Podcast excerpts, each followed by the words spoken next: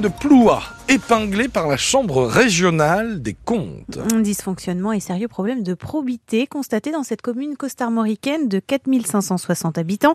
Des dérives susceptibles d'être sanctionnées pénalement.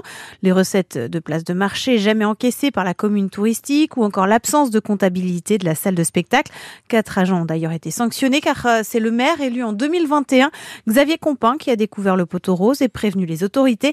Il assure avoir déjà remis de l'ordre dans la gestion j'ai découvert donc euh, des irrégularités. J'ai donc utilisé l'article 40 auprès du procureur. Plutôt que de subir, j'ai fait appel au contrôleur des impôts pour valider ces, ces suspicions de non-dépôt de registre. Ils ont confirmé. Et dans le même mouvement, j'ai appelé la Cour des comptes. Le rapport est très clair. Hein, défaut de reversement de régime marché, de spectacle, les vacations funéraires, l'idée de fichiers occultes, de serveurs parallèles qui posent quand même la sécurisation des données. Enfin, tout cela, en gros, conduit en fait à des questions des risques pénals et maintenant il y a un rapport d'une cour. Le procureur a tous les éléments pour aviser et prendre une décision. Il faut dans le même temps euh, non pas tout mélanger, puisque là on pointe des dysfonctionnements sur 5, 6, 7 agents, mais il y a les 115 autres qui sont des gens complètement à la tâche et qui aujourd'hui euh, nous aident à remettre les choses en ordre de marche. Pour les personnels, cet éclairage public de la Cour des comptes, c'est plutôt une page qui se tourne. Et cette histoire est à retrouver sur francebleu.fr Brésil.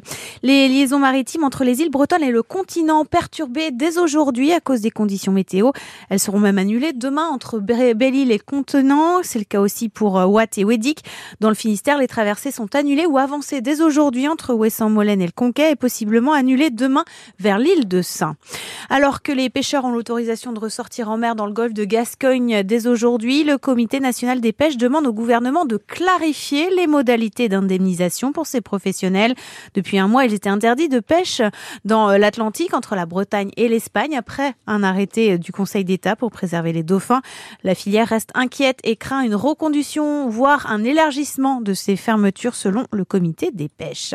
Si vous êtes agriculteur et que vous avez subi des dégâts lors de la tempête Kiran, la période de dépôt des demandes d'aide à la trésorerie est prolongée jusqu'à la semaine prochaine, jusqu'au jeudi 29 février au lieu du 20 février initialement prévu. Pour rappel, cette aide de trésorerie peut monter jusqu'à 20 000 euros par exploitation.